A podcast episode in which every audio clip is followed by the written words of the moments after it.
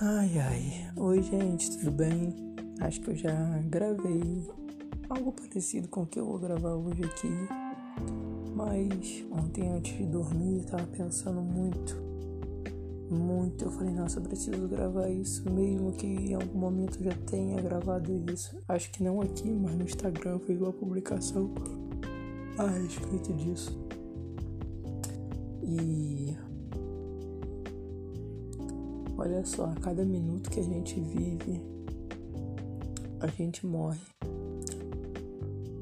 E já se foi o tempo que a gente não conseguia comprar tempo. Como assim comprar tempo?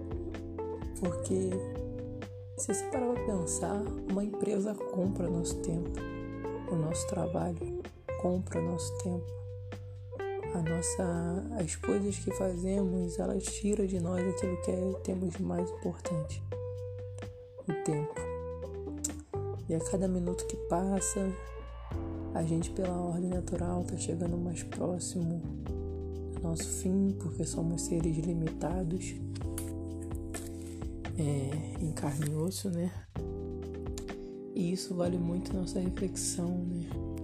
O que de fato a gente está vivendo é, o que de fato a vida a gente está vivendo, como que a gente está vivendo, de qual forma nós estamos vivendo, o qual propósito estamos vivendo. Porque cada minuto que a gente morre aqui tem que valer a pena. Tem até uma galerinha que fala, né, que uma garrafa PET vive mais tempo que a gente. Isso é real. Mas a garrafa PET ela tem um propósito dela. E qual o seu propósito? Qual é o nosso propósito? O que, o, qual o real motivo, sabe? Então que a gente busque encontrar isso todos os dias.